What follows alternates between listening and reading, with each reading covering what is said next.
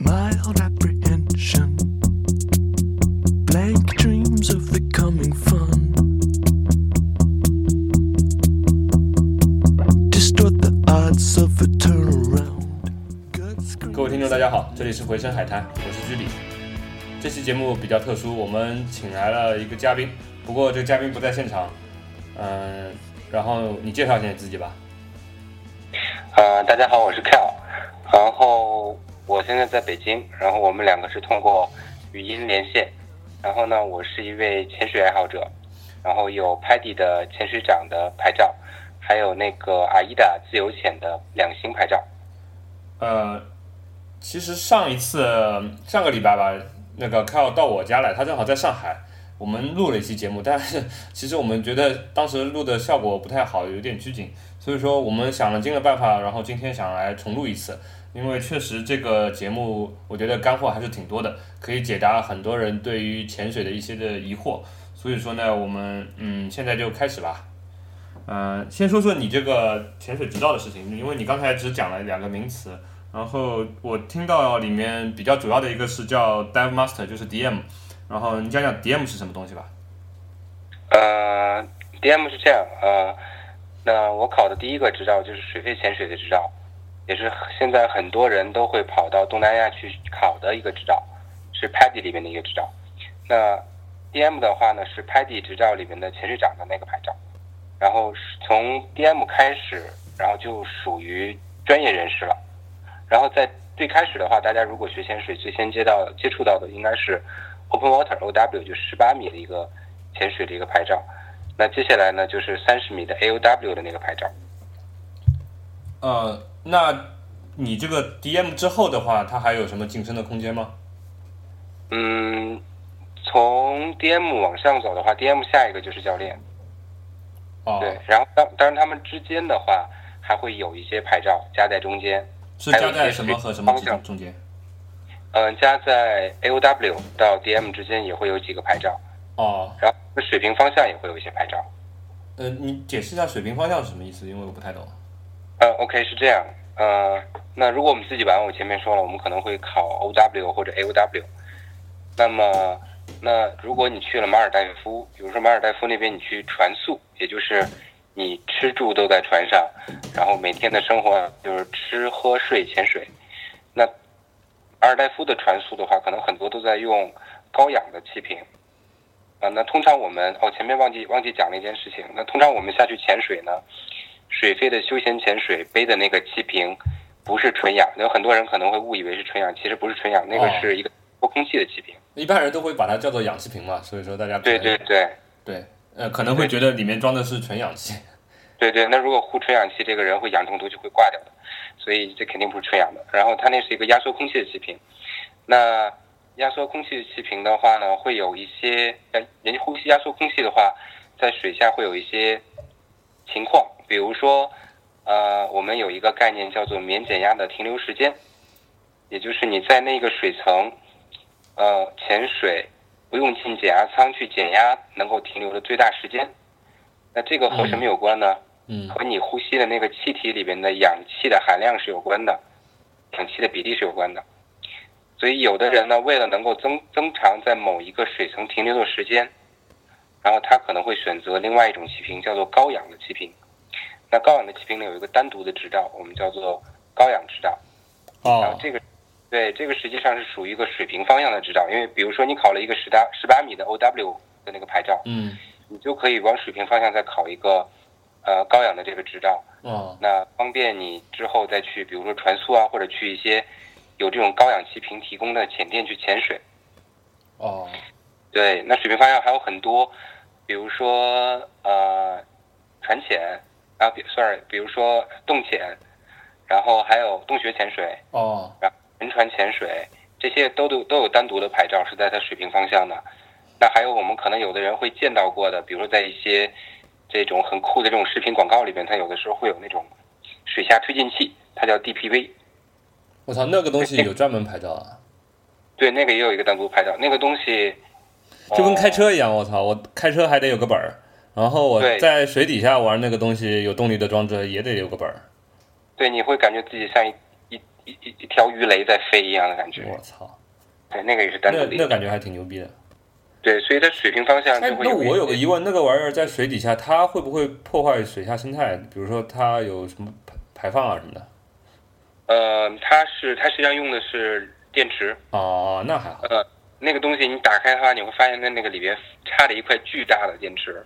然后那个电池连着后面可能就是一个螺旋桨的这样的一个水下推进器。那我觉得它充一次电应该玩不了多长时间。嗯，这个我真我并没有玩过，所以我其实不知道。嗯，但是应该可以玩几十分钟吧，应该。我我我我想哈。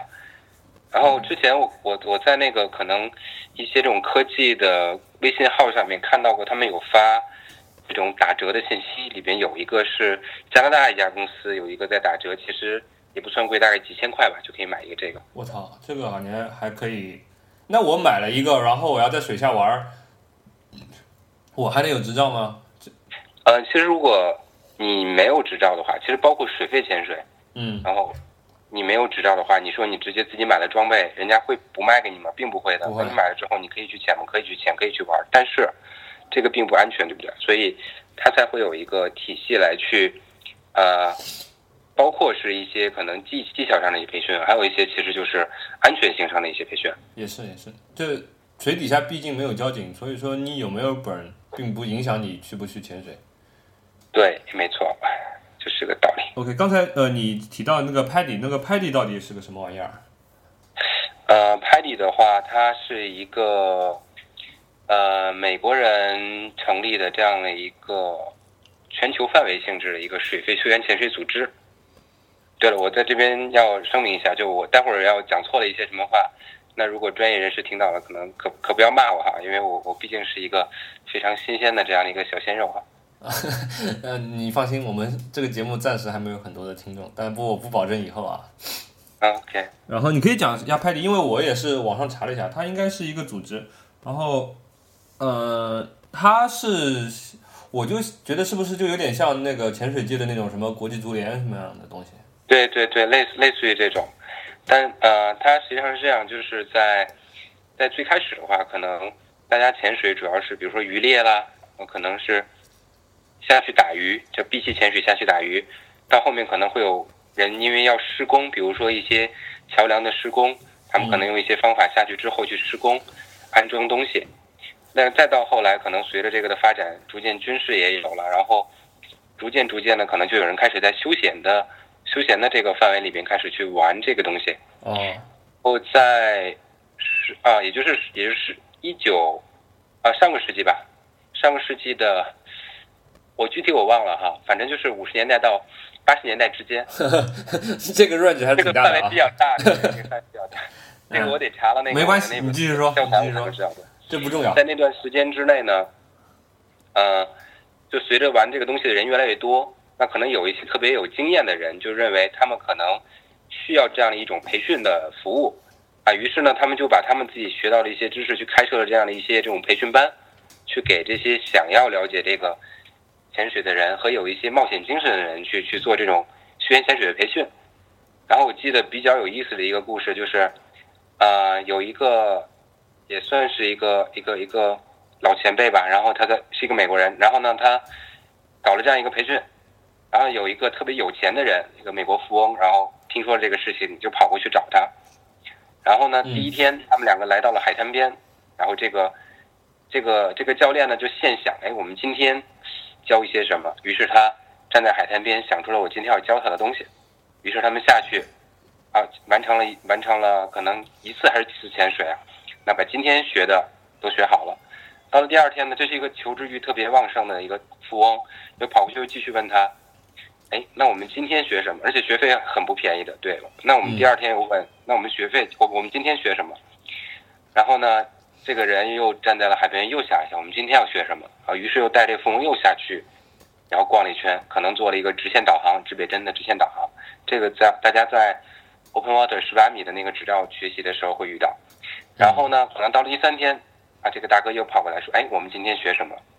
就是他每天都这样，哎，以至于学到后面，他这个教练都很难去想，哎，我今天要教什么，明天要教什么。所以一开始他他这个组织的培训呢，一开始呢没有这个组织，所以大家的培训呢其实都是一种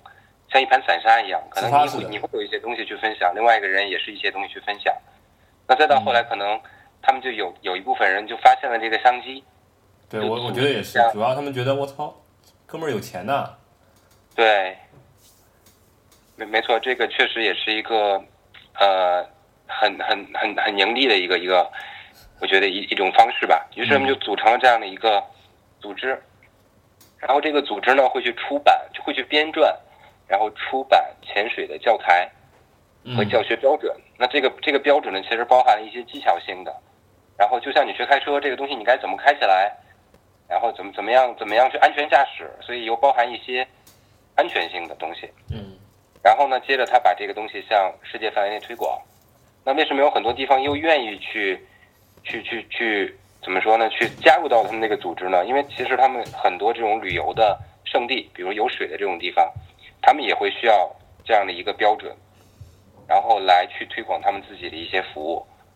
啊，所以正好就是拍地有了这个标准，拍地有了这个教学体系，然后他们有这样的需要，然后潜水的这种潜水课呢，他们也希望能够安全的去去去度假、去潜水、去玩儿，所以呢，他们也很乐于去考这样的执照。哎，就这样，到现在为止，拍地就发展成了全球最大的一个水休闲水费的一个潜水组织。其实我觉得这帮人还是挺牛逼的，我操！他们其实我觉得他们把这个潜水这个活动组织成了一个非常好的一个利益网络啊，其实让大家都加入进来，然后都都能在这个环境当中去，对吧？创造价值，然后也能赚到钱，对吧？然后又有更多人能参与。你想这些潜店啊，他有了这个课程，别人就能来学，包括别人制造潜水装备的人，他也可以按照他的标准来去制造。然后从而使得他的那个装备装备更标准化，更可以和其他的设备兼容。我觉得这个还是蛮牛逼的，我觉得。对的，然后你像我我学潜水的那个地方是马来西亚嘛，在马来西亚的最东边，啊、就是它的海域和菲律宾的海域是是是是有交集的，嗯这么样一个地方叫仙本那，可能很多人都都都都听说过啊，一个很美的地方，在那个镇子上，那是一个镇子，从那个镇子往外开快艇，可能开不了多久就能去到不同的潜点，我们叫潜水点，叫潜点。然后那个地方呢，整个镇上基本上都是拍地的潜点，就全都是加入了拍地的有拍地标准的这样的潜店。他们这个浅店加入也要有一个加盟费吧？嗯，这个就不大清楚了，我觉得应该是有的吧，因为如果如果你能够去去在你的这个浅店里边去去，比如说成为一个拍地标准的一个什么某某某一个级别的一个浅店，嗯，它应该会对你的教练的资质。那个级别，教练其实也有级别的哈，然后会有一些要求的，应该。对你教一个教练的配置，一个还有可能你的硬件的一个配置。对对对，这些都会有。OK，他我们现在基本上了解了一下 Paddy 了，那还是回来讲讲自己吧。就是你考这个潜水执照啊，呃，到当初是怎么会想到去做这件事情的？呃，我是因为之前的话，我上一份工作，然后是在一家商业潜水公司，呃，这个是跟休闲潜水不一样的。那家公司是专门给海上石油的钻井平台，然后水上的船只去做水上水下的这种结构检测，然后做水下的一些这种焊接啦，一些工程，一些啊包括可能前几年的时候，渤海湾的那个康菲石油，呃，漏油，对，有泄漏，对吧？对，然后当时我在那个公司的话，还有一些潜水员参与了海底部分的那一些漏油的一些清理，所以他主要是做这方面的工作。然后当时呢，我因为工作性质的原因，我没有直接去潜水，嗯，然后，但是因为这个原因，我其实接触到了这个潜水这个行业，然后我发现我很喜欢这个这个事情，我也想成为其中一部分，所以我就去考了休闲潜水的这个执照。我想问一下，你这样么说，是不是意味着就是潜水员这个职业，他们在从事这个行业的同时，他们其实还是比较喜爱自己所从事的这个工作的？他和你嗯在你接触到的潜水员当中是，呃，至少是不是这样子？你觉得？你是说休闲潜水，还是说商业潜水，还是说商业潜水？商业潜水，商业潜水啊，商业潜水其实很多有有有一部分人，就其实就像所有的工作一样，就有一部分人为他去工作就是为了搬砖赚钱嘛。啊，那那其实有一部分就是为了赚钱，因为呃，就就就呃，国内的现在的目前的行情来讲，就是商业潜水员对商业潜水员的各方面的一些要求，比如说学历啊等等，和相对他们的收入来讲，这其实是一个比较好的一个选择吧，我觉得。啊，我懂了。对对，然后，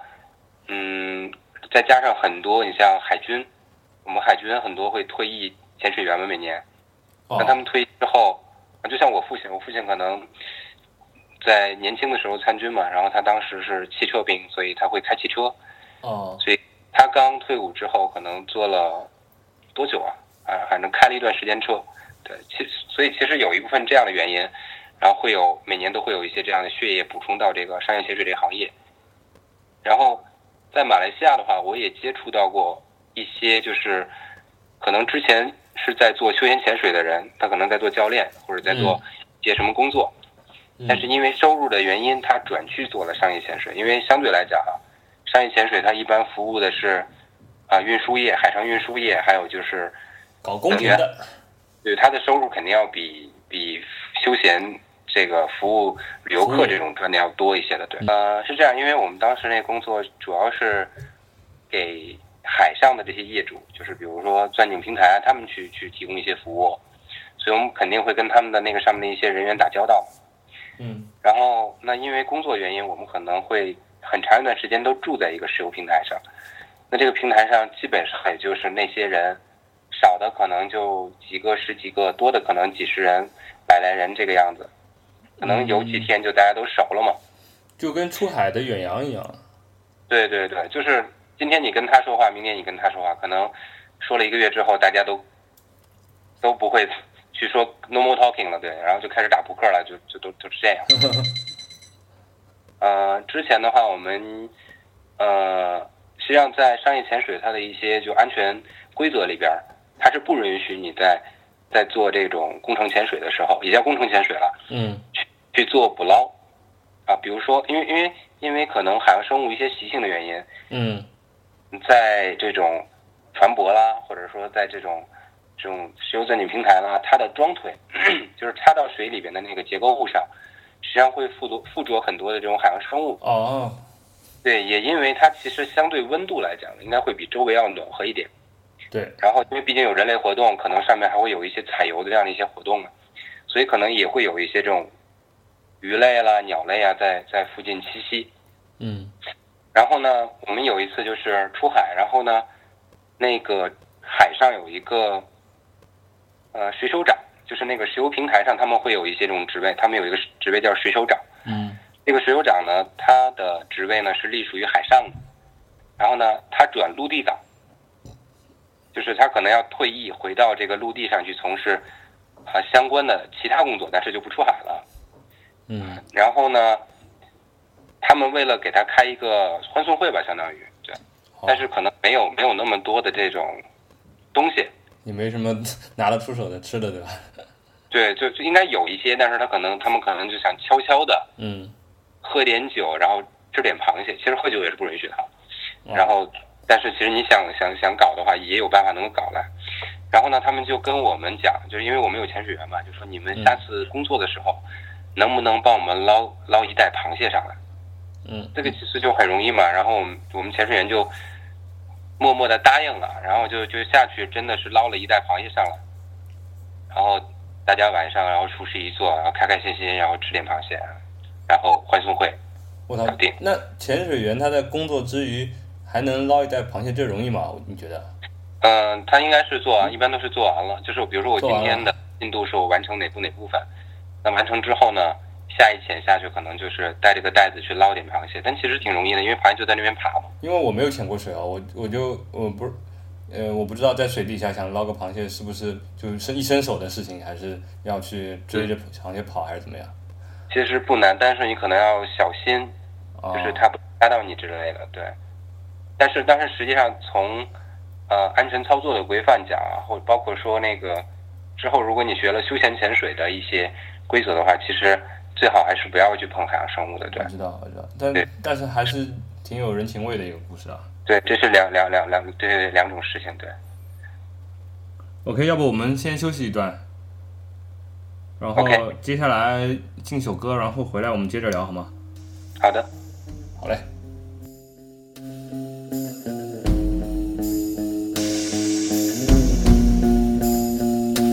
If you fall asleep down by the water, baby, I'll carry you all the way home. If you fall asleep down by the water, baby, I'll carry you all the way home.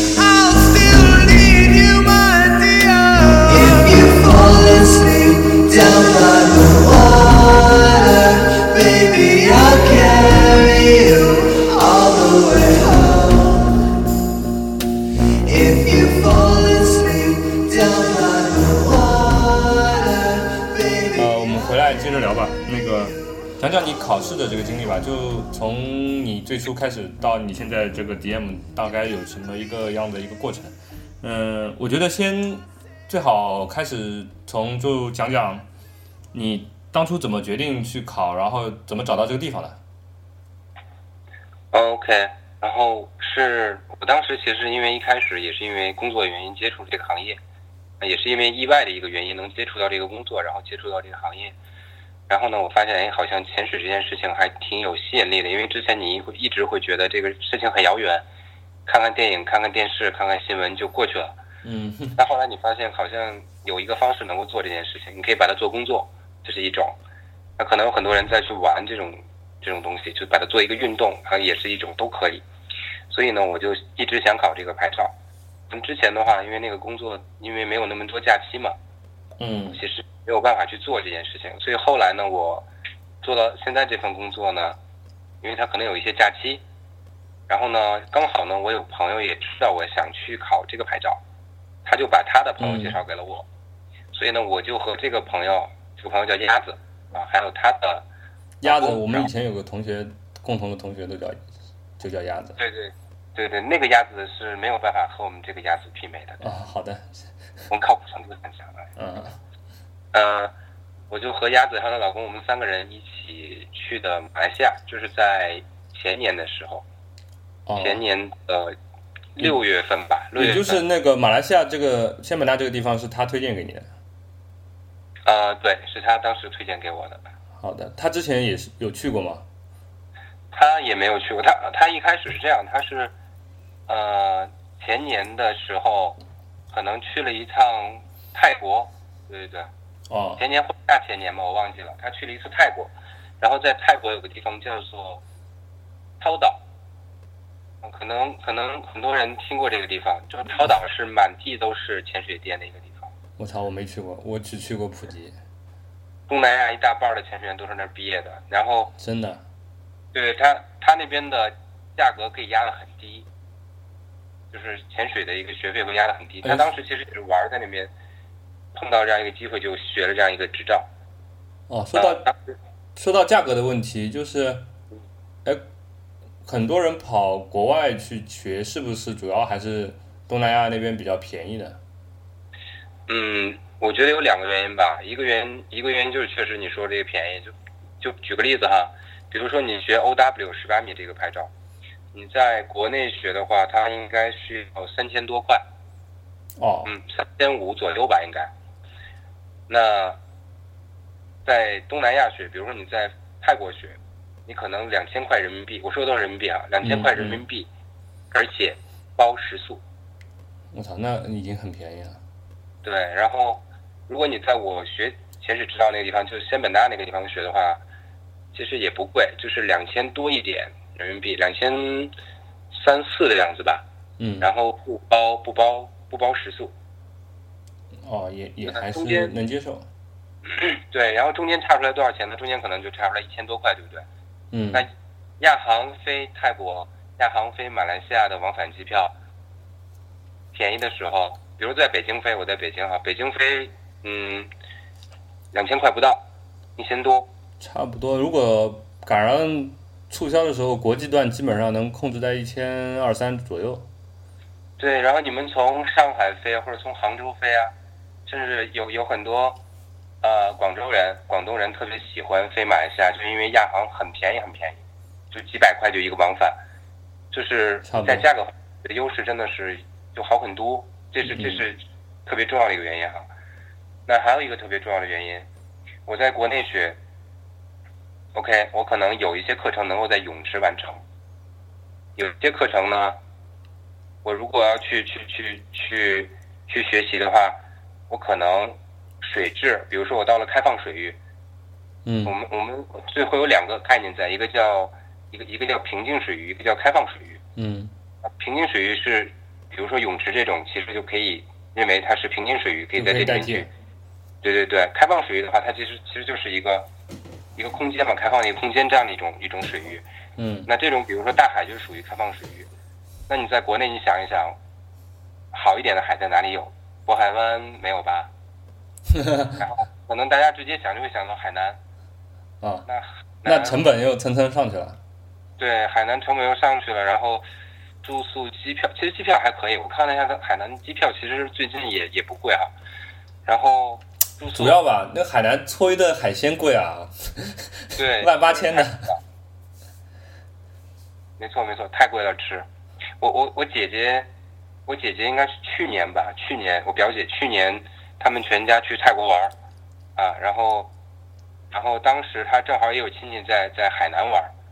他们有一天晚上呢，可能去买了海鲜市场嘛，买了一些这种海鲜，拿去给人家加工，然后最后加工完之后，大家一家人一起吃了一顿饭，大概三个人吧，也不贵吧，就花了相当于人民币几百块的样子。然后就把这个照片可能发给了他们家那个亲戚，然后亲戚之后看了之后呢，就觉得哎呀，真的是馋的不得了。他想我我明天我们也要也要这样做一次，结果问了一圈，可能发现这个要花两千块，就这就确实是一个很大的一个差别。对于很多嗯特别喜欢吃的人，我觉得去东南亚也是一个特别好的一个选择，在价格上。好的，接着说你那个就是考证的经历吧。你是两千一三年，呃，对，两千一三年的六月份去的，然后呢七月份回来的。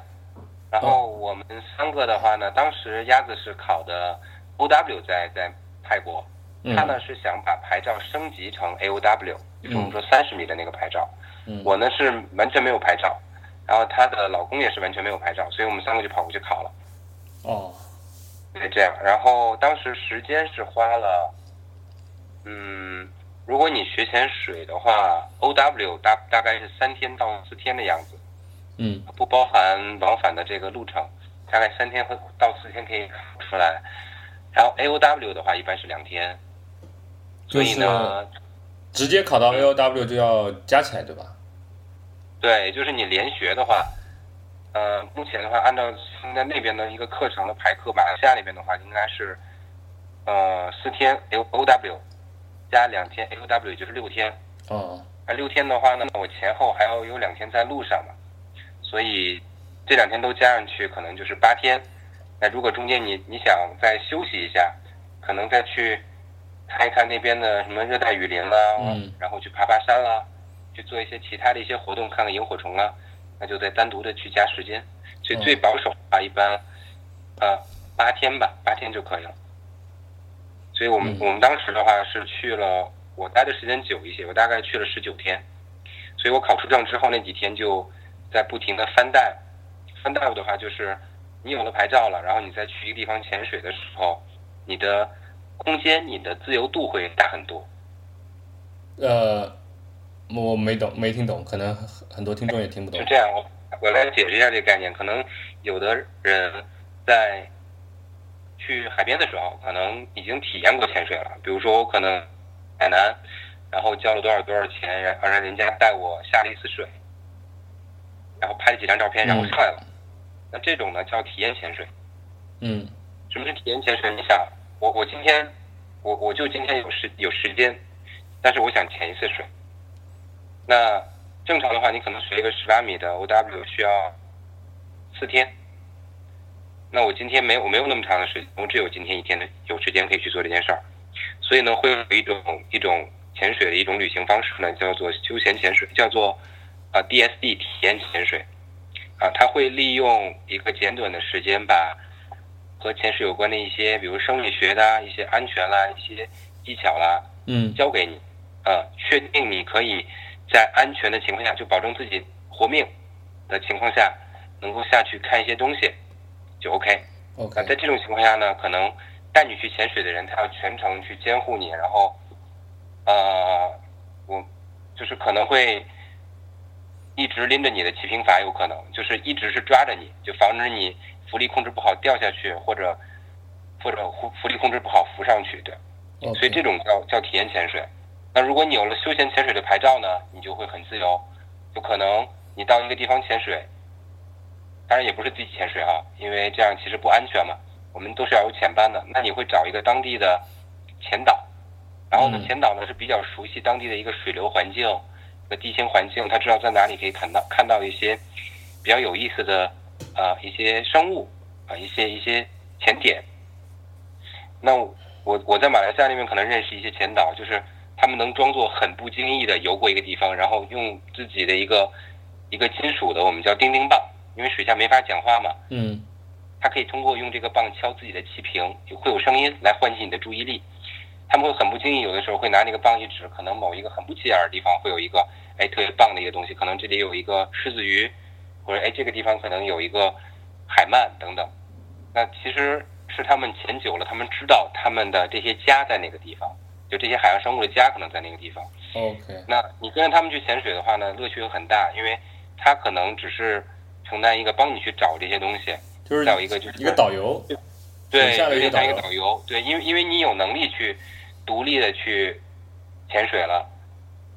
所以呢，他才敢带着你去潜水。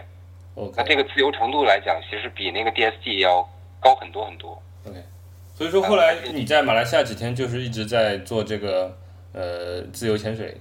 啊不是自由潜水，呃，也也不叫自由潜，就叫 fun dive 吧，叫嗯欢乐潜。欢乐钱，欢乐钱，对，就是拿了证儿以后就自己上路了。对对对，fun dive 了大概五六天吧，然后还去了一次，就是马来西亚的一个特别有名的一个潜点，叫做十八丹。嗯然后它的英文拼写是 i d a n S I P A N D N D D A N，然后是号称世界十大潜水圣地的一个地方。在哎，那个那个地方是在仙本那吗？呃，在仙本那，在仙本那外面就是开船出去大概一个多小时的一个地方。OK，因为我是听说什么十大仙本那是十大潜水圣地，那其实是仙本那的那个斯斯巴丹斯巴丹，是潜水十大潜水圣地了。对，仙本那那边之所以成为一个就是潜水的这样一个集散地，就是因为它周围有很多适合教学的地方。比如说，我们学习潜水是在军舰岛嘛，哦，军舰岛的那个海底环境特别适合教学，然后，呃，周围的话呢，又会有一些这种比较有意思的潜点，啊，再有一个就是最有名的就是十八丹了，很多人可能就专程跑过去去去为了去十八丹看一下。好的，那十八丹它到底有什么牛逼的地方呢？十八丹它的结构的话，它是一个海洋的，它是一个海底火山运动所创造的这样的一个结构，它是哦，水面上是一个特别小的一个小岛。嗯从这个小岛往外走，可能没多远就是一个断崖，啊，那个断崖直达海底最深大概有，嗯，我记得是五百米还是七百米啊，我忘记了。哦它是一个水下的断崖，对。然后这个断崖就像一个凹凹的这样一个形状一样啊，在另外一侧也是这样一个断崖上去，然后在这个断崖边呢，它会有很多的这种大量的鱼类，比如说我们叫捷克鱼，如果有兴趣，听众朋友们可以搜一下 Jackfish，就是 J A C K F I S H，Jackfish，大量的捷克鱼，围成一圈的，对，围成一圈在里面游，这种叫捷克风暴、海狼，啊，还有龙头鹰哥，特别大的龙头鹰哥，然后还有一个特别有名的潜点，然后那个潜点呢会有鲨鱼，很多鲨鱼，白鳍鲨，然后那个地方号称鲨鱼大道，就是可能有幸的话，你能够见到几十条鲨鱼在那边，然后还有什么鳐鱼，嗯，总之是一个就是，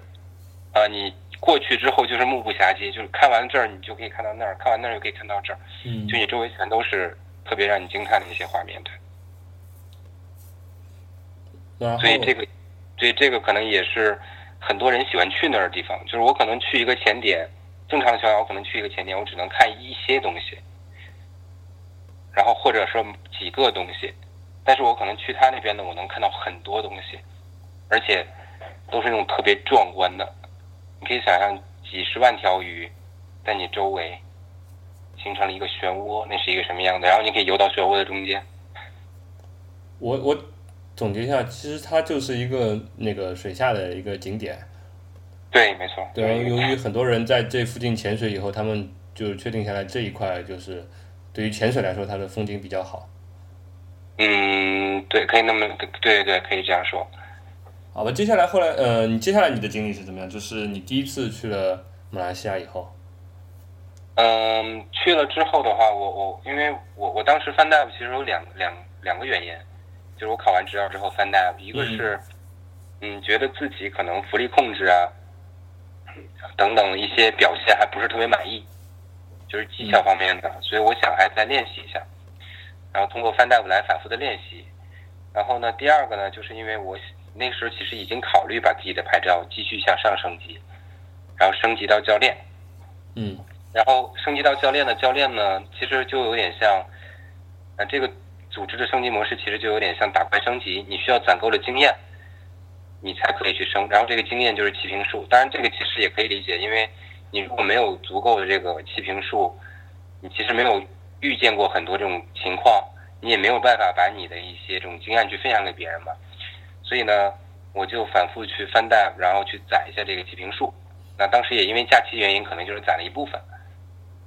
所以就第二次就是去年去了，哦，去年呃对你听一下，就是我想说一下这个气瓶数是呃怎么来呃衡量的？就是说你是一瓶一瓶算吗？还是怎么？因为你我听说过，就是那种飞行员他们是说什么飞行小时数，对吧？对对那个，然后这个气瓶数是怎么来算的？气瓶数的话，呃，拍地认为一潜，呃它的一个标准是，你需要带一个气瓶在五米以下，在五米以下的水里停留二十分钟以上，那这样的话你就算有了一潜。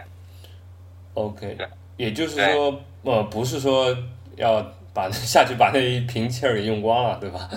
啊，对，不不可能用光，因为嗯、呃你背缩你背的是一个压缩气瓶嘛，嗯然后呃，你下的越深，啊，你这个气其实用的就会越快。是吗？对对对，然后包括你呼吸到后期，如果你不留一些余气的话，你会发现呼吸会越来越困难。所以其实它一般都会留一部分余气。大概我们出水的时候，一般按标准可能七十几帕啦，八十几帕啦，啊，看当然也看每个人的好奇程度，但是一般你和潜导一起去潜水的话，他在这个潜水的整个过程中，会每隔一段时间就问你有多少气，去确保你有足够的气量，能够安全的返回水面。哦，然后，对，一般我们出水的时候都会有一些余气的。好的。然后接着说你下一次的那个去马来西亚的经历吗？第二次就是去年了，就是去年啊八、月八月八月末吧，八月末去了。我当时给自己规划的是可能能可能要在那边待二十九天，嗯然后我我我其实是在前一年就已经规划好了这个时间，呃，因为正好赶上我第一次去嘛，是前年的，也就二零一三年的六月份到七月份，当时是飞的亚航，然后是抢着他们的折扣票，大概是一千五百多块钱，不含行李。嗯然后在去年在二零一三年的年底，我接触到另外一家这个廉价航空公司，叫宿雾太平洋航空。哦，这都是东南亚几大就是有名的这对对个对，那个机。票打折起来就不像不要钱一样的那种航空公司。对，然后宿雾的话呢，它最近马航也加入了他们。是吧？马马航它其实有的时候也会有折扣，但其实折扣力度马航它本身不是廉价航空，但是由于那去年那两档子事儿以后，现在马航基本上跟他们都有了一拼了。对，我觉得马航蛮倒霉的，因为那个事情其实，一个是机长把飞机开跑了，一个是航，一个是导弹把飞机搞下来了。其实他们服务其实蛮好的，对，其实就是点背儿嘛，点背儿。对对对，只能算倒霉吧。然后我我是一三年底接触到了那个苏苏雾航空，苏雾是菲律宾的一个一个一个廉价航空。然后苏雾航空好在哪里呢？它没有亚航那么有名，可能对对对，对吧？这几年大家一抢那个廉价票，都会就会先先想亚航，因为很多人知道嘛。那苏雾的话，我前年我记得，我跟你说，还有一个还有一个原因，你知道吗？嗯，就是苏雾它的，我最初接触苏雾的时候，它的网站几乎就是 没法用，你知道吗？很多人在对对很多人在登上他的网站的时候就已经被淘汰掉了，只有你最后能登上他的网站看到那个票的人，你才是那个最终的那个优胜者。啊，对，真的是体验也真的挺烂的。然后我，但是我当时呢，我看他的那个，我那个时候还用微博嘛，现在大家可能很多人都已经从微博转到微信上了嘛。那个时候大家可能还在用微博。我记得我在微博上有一天看到，呃，有人去转发他们家的那个打折信息，然后我就进去看，那我发现呢，可能苏雾航空他们官方的这个微博账号发了一个这种打折信息，已经过去好几天了，转发量才几十。然后与此同时，你看亚航，我靠，可能几个小时转发量就几万、十几万，那可想而知，这个这个其实是蛮好刷的。所以我看到了他那个一元机票嘛打折，我在出了这个消息之后一天还是两天啊，决定嗯，那我还是刷吧。于是呢，我就刷到了他们第二年啊，也就是八个月、九个月之后的，九个月之后还是十个月之后的，也就是去年八月份的一元机票。它的飞行比较复杂，是从北京飞马尼拉，就是菲律宾的首都，嗯再从菲律宾的首都马尼拉飞马来西亚，就东马来西亚的一个地方叫 KK，呃亚比 KK 也叫亚比，也叫 KK。亚比本身也是个旅游的地方。呃，亚比的是亚比的话是沙巴州的首府，就嗯马来西亚东马来西亚沙巴州的首府。然后我去潜水的仙本那也是属于沙巴州，那个地方也也可以潜水的，对，也可以潜水。然后飞那边，然后再从那边，我又买了一张从亚比飞斗湖，也就是离我要去的那个潜水地很近的一个机场的亚航的机票。所以实嗯际上我买了苏雾航空四张机票往返吧，北京飞马尼拉，马尼拉飞 KK，KK 飞回马尼拉，马尼拉飞回北京，都是一块钱机票。都是一块钱的。对，都是一块钱人民币。然后当时，呃，只需要付这种机场建设费、燃油附加税，还有这个他们有一个叫网上管理费啊，嗯都算在一起，大概一百多美金吧。，OK，啊，我算一下，反正应该是一百五十来美金不到的样子，所以四飞一千块钱不到，就也蛮便宜的。但是这个机票呢，这个就有点像人家淘宝上面那个那种什么手机壳什么连买带送的，就赚你个快递费的感觉吧。对，这就搞促销嘛，就是为了让更多人知道。嗯然后呢，但是后来因为我可能规划这个时间的原因，我考虑了一下，这个在路上可能需要多耽，嗯，多耽搁三天吧。嗯我觉得有这三天，我能够再多潜一潜，能够多攒一些经验嘛。后来我就把这个大概不到一千块机票就放弃了。那之前因为觉得浪费，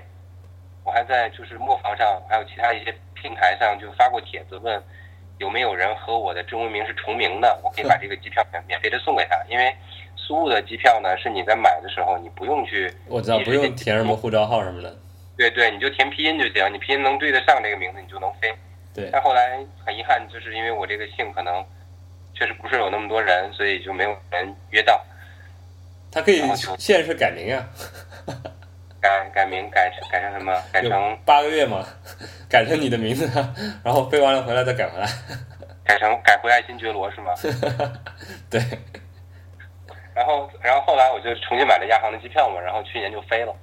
去年飞过去之后，啊、先考的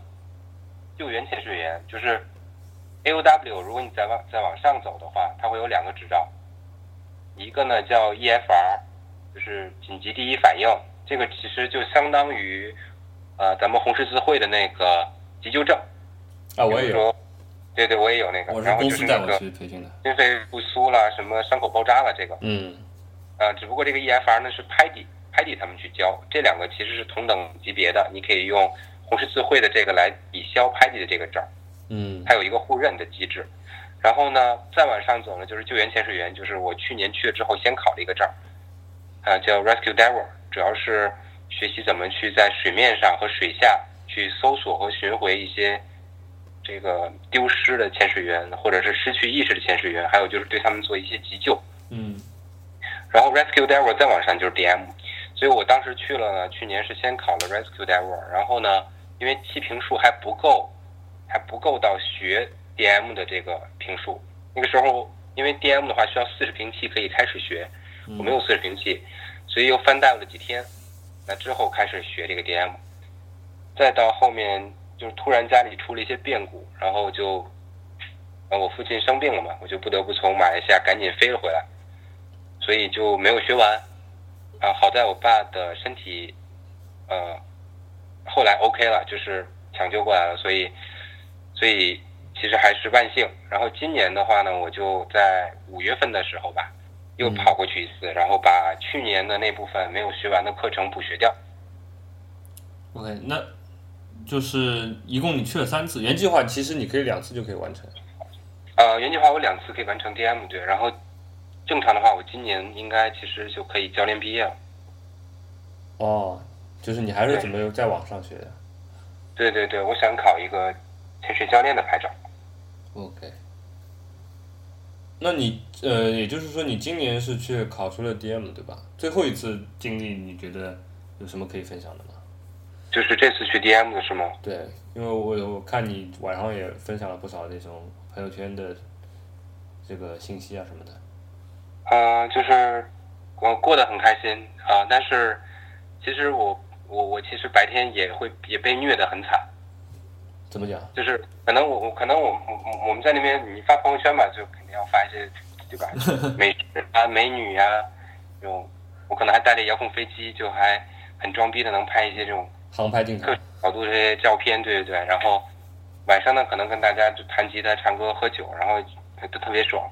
但实际上白天也也被虐得很惨啊，因为 DM 的话，因为你属于专业人士了，有一些技巧的话，它不只是你能完成就行。比如说，呃，我们有一个技巧叫做，呃，我们有一些技巧吧，呃，你在学学员潜水，就前面 OW 跟 AO 的时候，它要求你只要能够做出来，要达到表现技巧就可以，嗯就可以算你这个过。然后呢，到了 DM 的话，它要求就不只是达到表现技巧，你还要以一个专业人士的一个姿态，在做这个动作的过程中，能够向别人示范、教会别人。因为你想在水下，你没法讲话嘛，嗯所以所以你的动作的这种指向性肯定要比较强，你不能，哎，我做了一半，突然想起了我忘记做了什么，你再去做。那假如说真有一个人在你对面去跟你学的话，他其实搞搞不清楚你为什么要做那个动作，对不对？对，对，所以他他会有一些这种一一些这种表现的这种质量的一些要求，啊，一些明确动作明确的一些要求，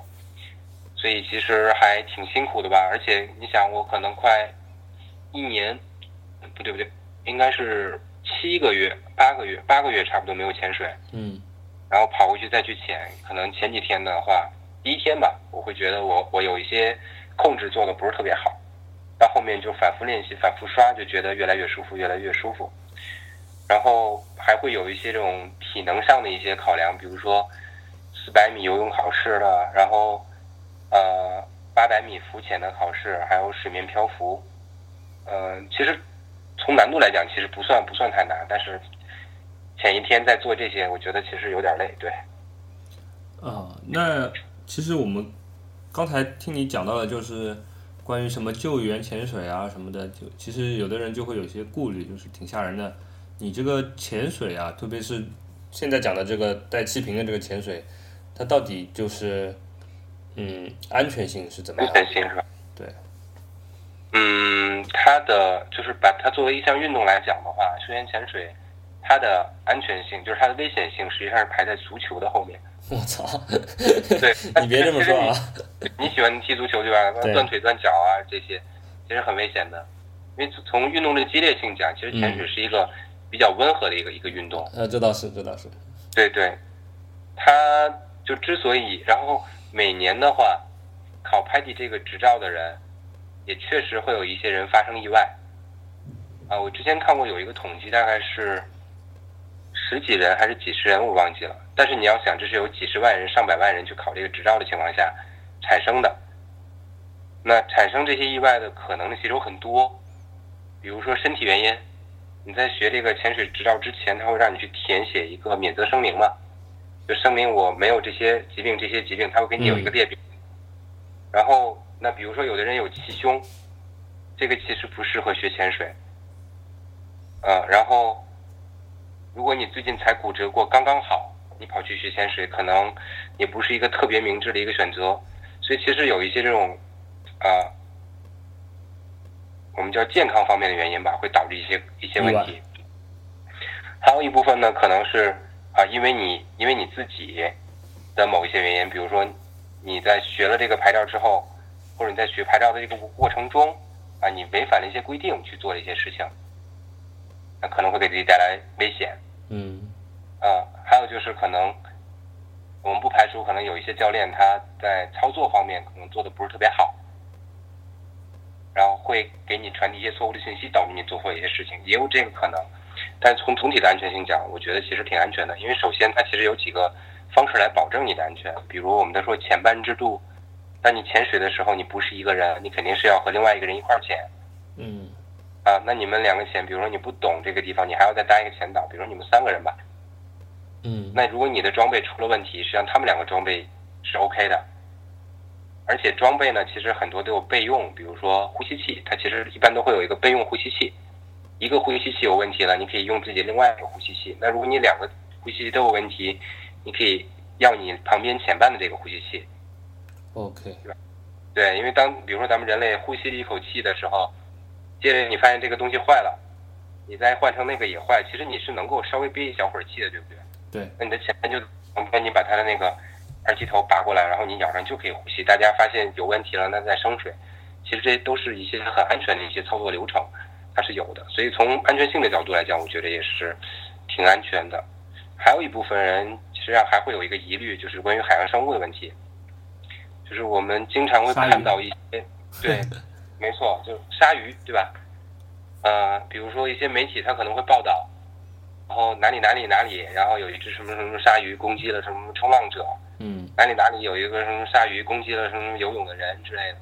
然后大家会误以为呢，OK，它是食肉动物，我在他的地盘混，我是不是会被他被他攻击？那其实这种呢也是一些不必要担心。我在那个就十八单去潜水的时候，就确实有好几条鲨鱼在我身边，可能最近也就呃三四米、四五米的一个样子吧，去游游游过去，就完全都没有理我。估计那边鲨鱼也是那种见过世面的鲨鱼，想这天天来来我觉得我往往觉得人家，肯定见过世面。你想，旁边那么多鱼在那儿游，就我我呃鸭子说，就是那个鲨鱼看到我们的表情都是很嫌弃的，对，头一扭然后游走那种感觉，觉得可能你肉不好吃吧就有。点嫌烦了都。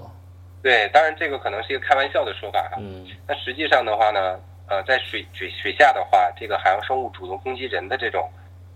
情况，真的是很少很少很少很少很少。好的，对，然后为那为什么会有一些比如说鲨鱼误呃误攻击人的这样的一些新闻呢？因为鲨鱼的话，它视力不是很好，然后当它对当它捕食的时候，比如说它可能看到那边有一个东西，它可能是靠气味加那个东西的轮廓。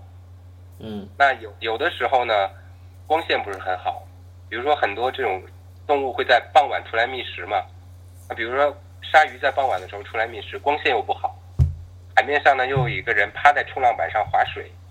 那你闭上眼睛想想这个场景从下面看，好像就是一个海龟，对不对？对，所以所以其实鲨鱼可能就会冲上去咬你一口，然后那其实就是一个误攻击的一个一个安安一个一个情况。那如果你在水下的话，其实它也能看清你的轮廓，它也不会去主动攻击你。不愿意搞你。对，所以所以在呃，至少我接触到的潜水的人当中，其实很多我接触很多很多潜水的人都没有呃被攻击的这种情况在。然后，嗯，海底的教材里边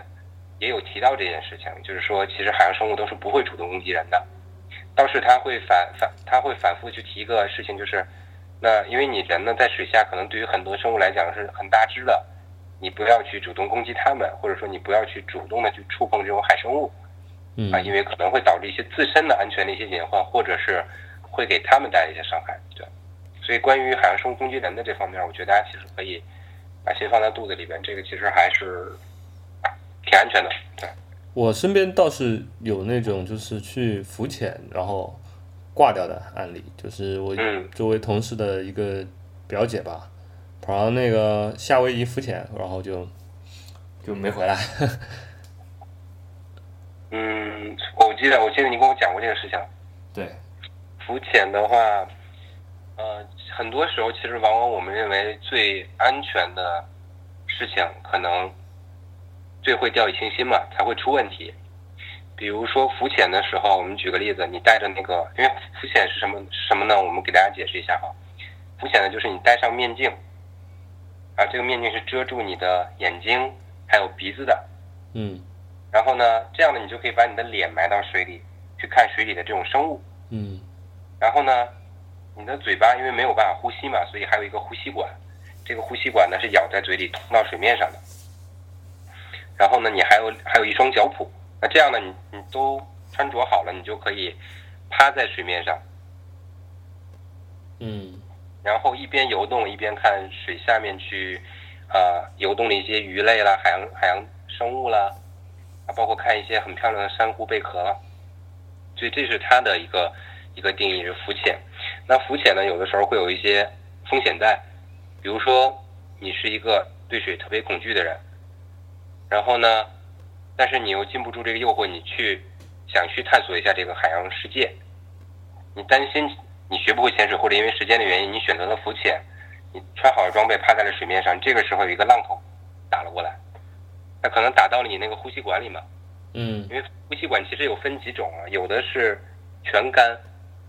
它是不会进水的。当你当你不吸气的时候，它其实不会进水的，哪怕有浪打过来，一般情况下。嗯还有什么湿式的，还有什么半干，但是难免呢有一些是会会进水的，比如说在浪打过来，或者你自己不小心头低得太低，嗯以至于你这个呼吸管灌到了水里边。那有的人在这种情况下，特别特别是对自己没自信或者对水有恐惧的人，他就会恐慌。恐慌的时候呢，他往往会咬着这个呼吸管，下意识的一直紧咬着去大口的吸气啊什么，但实际上里边那个时候可能已经是水了嘛。嗯，那就会导致他呛水。好的。对，再对再有一些情况就是，比如说你可能趴在水面上去去浮潜，被这个事情迷住了，正好呢赶上了落潮，可能离岸流把你带走了。啊，当你抬头的时候，发现哎可能已经离海岸边儿一百米了。嗯这种我我觉得真的是有有可能哈，啊，有可能有。对于绝大多数来人来讲，其实大家正常的就是你可能看一看就会抬抬头嘛，但这种情况我觉得也是会有的。所以呢，像你说的那种呃浮潜可能挂掉的，我觉得有可能是这种情况，就是溺水了，因为这个原因溺水了。然后溺水呢，其实也分两种，一种就是当时溺水，我们经常看到那种新闻图片，这个人啊、掉到水里边，灌了很多水，把他救上来之后呢，要把水先就空出来，对吧？或者挤压出来，接着再给他做一些这种急救的这种活动。还有一种呢，其实就是你可能没有意识到你溺水，但其实你已经溺水了。就是前段时间有人在微信上不是朋友圈里面转嘛，就是说啊有一个小小孩子，然后和妈妈好像去去游泳，然后都很好，晚上回家之后呢，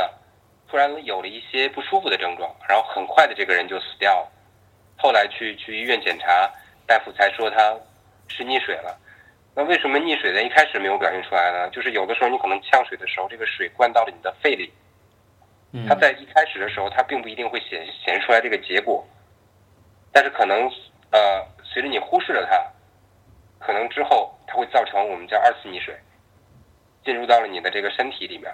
然后会特别严重，这个会很快的带来死亡。和一些就是特别严重的后果。啊，所以这个可能是另外一个一一种可能。我觉得浮潜的话，可能遇到这种情况也是也是有的。哦，但正常的情况下，你浮潜的时候一般都不是自去做，然后又有人跟有人跟着，然后呢你又懂一些规则，呼吸管的进水之后该怎么处理，我可以猛地吐一口气把水排出去，那实在大不了我可以把把咬嘴拿下来，然后大口的呼吸也可以。那因为你有脚蹼，其实水呢浮力又很好，能够把你拖在水面上，你可以大可游回来。但很多人在恐慌的时候就会忘记这些，所以浮潜的话也其实有一个单独的证儿，你可以考。嗯，这这个对对对，这个大概是我关于这方面的我觉得一些看法吧。OK，我我们还知道你有另外一个，嗯，好像听起来更牛逼的证，而且很多人也没不会去有的，就是好像是什么自由潜水的证。嗯，对，是一个自由潜水的证儿。然后自由潜水的话是，呃，区别于水肺。水肺的话，你要背装备嘛，气瓶，然后呼吸器，然后浮力夹克，我们叫 BCD 等等这些装备下去。然后你在下水下呢能待几十分钟，那是因为你背着这个气瓶，你一直拿那个咬嘴去呼吸里面的空气。然后自由潜水的话就是闭气潜水。啊，现在水面上调整呼吸，然后呢，在自己的身体里灌入足够的空气之后，通过呼吸哈，嗯灌入尽可能多的空气之后，然后憋住这口气，然后潜下去，然后在水下停留一段时间。那有可能是拍照片啊，或者说是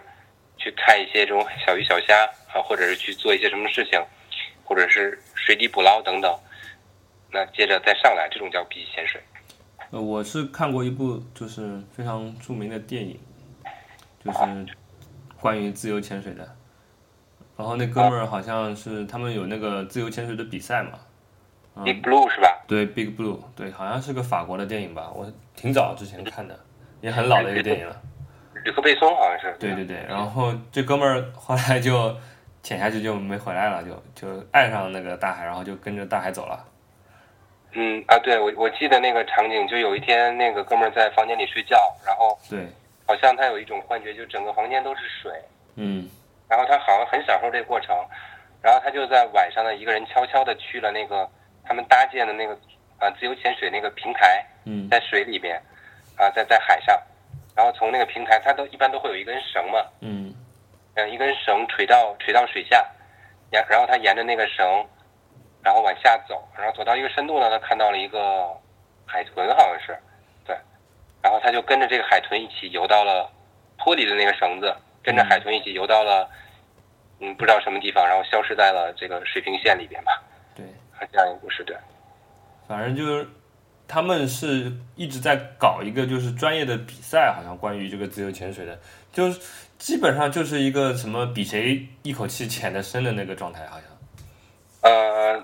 呃，对，自由潜的话，它会有两种模式吧，我觉得，就是一种就是你可能学习了自由潜之后，是为了你之后更好的玩儿，啊，比如说你去某一个地方浮潜，比如说你去马代浮潜，然后可能看到哎水下有一有一条鲸鲨，鲸鲨是最大的鲨鱼，嗯。特别巨大，而且它特别的温和，它是吃小的这种浮游生物的和小鱼的小鱼小虾的。嗯然后是黑色的，身上有白色的斑点。然后比如说你看到有一只鲸鲨从从你下面游过去，嗯那这个时候如果你跑到船上再穿那些装备，再潜下去再去追它，那这个应该是来不及的，对。那如果你有自由潜水的执照呢，或者说你学习了自由潜水呢，你可以闭一口气，接着潜下去，跟着它一同游。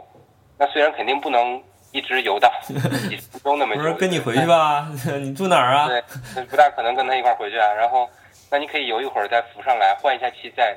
潜下去游。其实自由很多人会有一个误区，他们会把水肺潜水跟自由潜水用水肺潜水的长处去比自由潜水的短处。比如他会说，哎，我我有气瓶，我在下面能待五十分钟，那你自由潜水才能待一分钟或者两分钟，我干嘛要去学自由潜水？这其实是一个误区，我觉得。嗯自由潜水其实它的魅力是在于自由，啊，就是就是那种无拘束那种感觉，特别有意思。我我记得我在马来西亚去去做去玩的时候，啊，我我中间可能有做过几次自由潜，但是我那个都不深嘛，就是 free，嗯、就是做 skin dive，就 paddy 里面，他他把比较浅的这种自由潜叫 skin dive，、嗯我没有做太深，我大概也就三四米、四五米、五六米的样子，嗯然后没没敢做太深啊，是因为安全的原因，当时。嗯然后虽然我有指导，然后呢，我当时是呃下去之后呢，感觉我面镜前面有一个东西，就是我的潜水面镜，两个潜潜水面镜两眼中间有一个东西，嗯然后我就往左摆头往右摆头，试图看清楚它是什么。然后后来我发现那是一只特别特别小的一个鱼，可能大小的话只有一个人眼睛那么大，嗯，然后身上呢是白是黄色底黑色的一个树状的这种条纹，这样一只小热带鱼，它就游在你两眼之间，你朝哪个方向游，它就朝哪个方向游。你一转头，它跟着你继续转头，还是在你两个面镜之间去游，然后特别好玩。那你如果水肺的时候，其实没有这样的一个经历的。水肺的时候，你会有气泡不断的往上冒，嗯对，你会把它们吓跑。嗯，这是一个。那再有一个就是，当你下去的时候，你真的会觉得，哎，真的特别自由自在。你会觉得自己，呃，如果说水肺像一个宇宙飞船，就是你觉得你自己特别巨大，背着那些装备像一个宇宙飞船，能够游游来游去。我嗯觉得自由潜水的话，会让你觉得你真的像一条鱼，，OK，对，然后特别有意思吧。然后有的时候我们还会在底下，比如吐泡泡，吐一个那个圆圈，就像海豚能够吐那种圆圈的一个哦水环，啊，它逐渐上升会逐渐变大，然后再钻自己那个水环啊，这个事情我也做过，或者吐一口气吐出来，用两个手能够把这这些气泡在水里面打成一个水环，朝某一个方向打出去，这个有的时候我们也会去玩，我觉得这些都特别好玩。然后有的人呢可能会，呃，醉心于这个去打破一些自由潜的一些记录，就一些大神们，我觉得这个其实也很棒。然后这个就属于竞技类了，对，两个方向大概是。你这个自由潜的执照叫什么执照？给大家介绍一下。呃，自由潜的话，我那个执照是 AIDA 两星，它的英文是 AIDA，AIDA Two Star 就两星。呃，实际上不管是水肺还是自由潜，它都会有很多组织。你像水肺，其实 PADI 有，嗯然后 NAUI 就是另外一个组织，当时是当年 PADI 的几个教练跑出去自己搞了一个组织，所以它跟 PADI 在很多标准方面是一类似的。还有 CMAS、CMAS，还有 SSI。然后自由潜的话，其实除了 AIDA 也有一些其他的组织也也有。嗯，然后我之所以选择当时选择 AIDA，是因为我们看到了很多的这种比赛，它的一些一些世界纪录吧，它诞生的比赛其实是 AIDA 在组织的。然后这是一个拥有大概几十年历史，然后一直都在都只在做自由潜水的这样的一个公益组织，它是一个公益性质的一个组织。OK，对，也就是它是自由潜水界就比较比较有吧，我觉得。比较有名、比较牛逼的一个组织。对对对，嗯，我看我们时间差不多，最后我们再呃聊一个话题吧，就是作为结尾吧，就是现在其实我们周围的人啊，很多都是呃会去嗯参与潜水，在旅游的时候也好，或者说专程就是为了去潜潜水也好，嗯、你你对这个问题你是怎么看？你觉得为什么会现在有这样的状态？啊啊，我我突然就回答这个问题之前，我突然想补充一点啊，嗯哼，你说你说，就是就是也是关于自由潜水一个误区，就好就是好多人他会认为我哎呀我试过我憋了一下气只能憋三十秒，我试憋了一下气只能憋四十秒，他认为他学不了，但实际上是他呼吸的方法就是调节呼吸调息的方法不对。哦，就很多，时候，对一个哪怕说你不是一个特别热爱运动的人，然后你去通过一些这种调息的练习，你会发现你很轻易，也不叫很轻易吧，就是你肯定是能够达到阿依达可能两星的一个标准的。就这个事情从从呃学习的角度来讲，并没有那么难，而且呢，其实也没有大家想的那么危险，它其实也很。你不说的话，我就是以为我就是那种人，因为我是特别讨厌憋气的那种人。有时候，比如说坐个电梯什么的，里面有什么异味啊，我有时候就会选择憋气嘛。但是经常啊，那个电梯还没到我要去的楼层，我已经憋不住了。啊，那天那天我在在上班的时候，我打了一个喷嚏，然后我们那个同事呢赶紧屏住了嘴，然后十秒之后才跟我说，但人家说过，当有人打喷嚏的时候，你需要屏住呼吸十秒。但是我那个喷嚏因为是连续来的，我打了第一个喷嚏之后，后面其实一直在酝酿后面的喷嚏。他刚说完这个话，我又打了两个喷嚏，然后呢，就是他又开没办法他他还是选择呼吸了，对，因为要不然就会憋死。然后，对对对，然后就是有的时候可能确实咱们遇到过一些这种生活情景，然后你觉得哇，就好痛苦啊，憋这个气啊。但其实如果你通过练习、学习吧，你学会了调息的方法，你能够大大的去增加你的一个吸气量，就是一个一个一个一个憋气量，然后你的停留时间就能变得挺长。这个就真的是没有大家想象的那么难，对。OK，我们最后再说一下，就是关于刚刚的那个问题，对？就是大家都现在乐于潜水的这个现象，你是你嗯你是怎么看的？嗯，我觉得主要有几个方面，就是一方面的话，可能是本身这个运动呢，可能越来越吸引人，然后很多人啊、可能因为一些比如度假的原因，因为我们现在都很多人讲究生活质量嘛，然后廉价机票呢，可能大家越越来越多人到，然后动不动就可以去一次东南亚，然后去那边玩呢，可能接触到这个运动，觉得哎，这个水下的这些东西特别好玩，他也想去探索，然后或者呢，可能是通过这种社交媒体，然后他发现，哎，很多我朋友在那个微信里边最近朋友圈发了好多他去哪里哪里玩、去潜水的这个照片，那他都可以考出来，我觉得我也可以考出来，这个事儿好像没那么难。所以好多时候呢，是咱们在这种社交媒体上去去得到了一些这种信息，然后逐渐增加你的兴趣，降低了你对这个事情难度的一个预期。然后也有一些的话，就是可能也是大家不满足于之前的这种这种玩乐的一种方式吧。可能我们十年前或者二十年前，你出去一次玩儿，你会很恐惧自己去做这种定义行程的这种事情。确实是这样，就是我们上一代人，他出去旅游的时候，他基本就啊、不会去做这些事情，基本上就是到那儿看一看，拍个照就差不多了，吃顿饭对。没错，然后可能现在也是越来越多吧，就有这种分享的平台，大家可以把自己一些这种出行的这种记录啦、攻略啦分享出来。那其他人看了之后呢，就会觉得哦，这个事情没有那么难，我愿意去去去试一下。那他们会去选择去做这样一去旅行。那还有一些可能就觉得，我觉得跑到某一个地方去玩，然后只是跑到沙滩上拍拍照片，然后呢，紧接着就消失在消失在这个沙滩上，回到酒店发个东西，然后签个到，然后可能大家觉得这样没意思吧，然后也希望能有一些更新鲜、更刺激的方式。也是确实，就而且我觉得还有很重要一点就是，啊、一开始大家对这种项目它是有恐惧的，因为就像我刚才说到，很多人对潜水的安全性他会有一个呃顾虑一样，就是他们之前可能如果让我放在那几年前的话，我可能觉得这事儿我可能这辈子不会去做，为什么？因为我觉得它挺难的。第二呢，确实它可能属于在我划分在冒险这一个范畴之内的，呃，但是随着这个怎么说，现在这个信息的越来越发达，就是说我对它的了解渐渐的，我不需要去做过，但是我周围的人都在做，对吧？什么样的人在做，我看到，呃，我会对它的这个难易程度啊，包括它的安全性，会重新去考量，呃，但我那就这大大的增加了我去接受它的这个可能性，我觉得是这样啊，嗯，对对对，嗯，我也这样。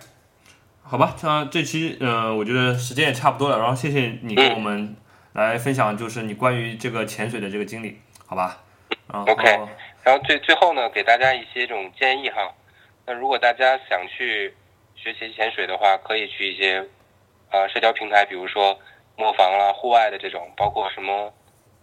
呃大家经常用的那种马蜂窝还是蚂蚁窝，忘记了，马蜂窝，马蜂窝，马蜂窝是吧？嗯我们去搜一些这种相关信息，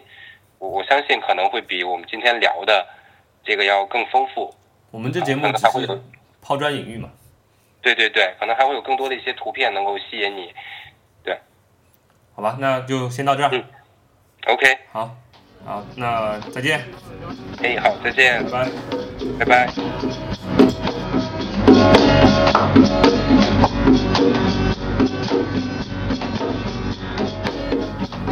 现在听到的这首歌是 Kyle 从网上扒下来的，这是一首根据牙买加离别曲改编的叫《The Sebadan Song》的歌。歌词里面提到了谢巴旦这个著名的潜水圣地，还有仙本那周围很多其他风景秀丽的潜点的名字。你可以想象一下，当你结束了一天的潜水，回到岸上，和当地人一起围坐在沙滩上吃着晚餐，喝着酒，享受着美好的时光。这时候你听到他们唱起的，很可能是这首歌。Looking at the couple with a gleaming eyes Wondering what is down below. There is a lonely car over a jetty So will I That you say this drop is okay oh, yeah. But I could have gone far away. Oh, yeah. Until it is close on him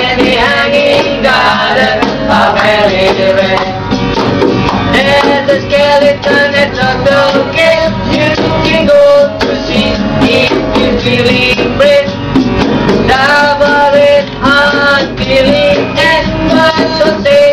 long. Oh, you got the best. I got to this rock is okay. Alright. Barracuda point not far away. Oh yeah. Lobster there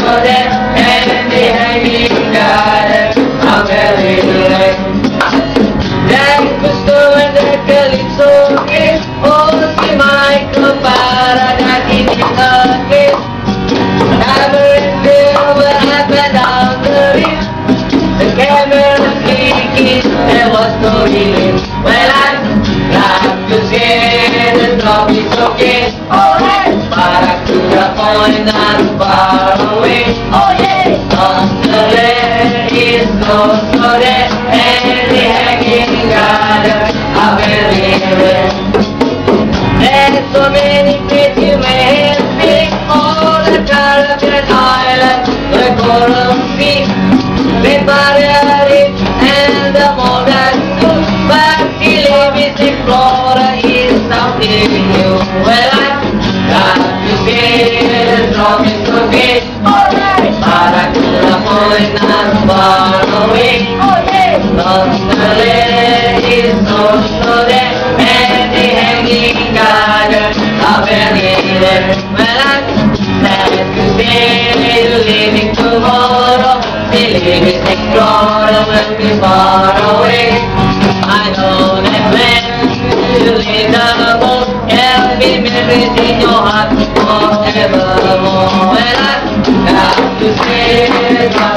I'm fine, I'm fine, I'm fine.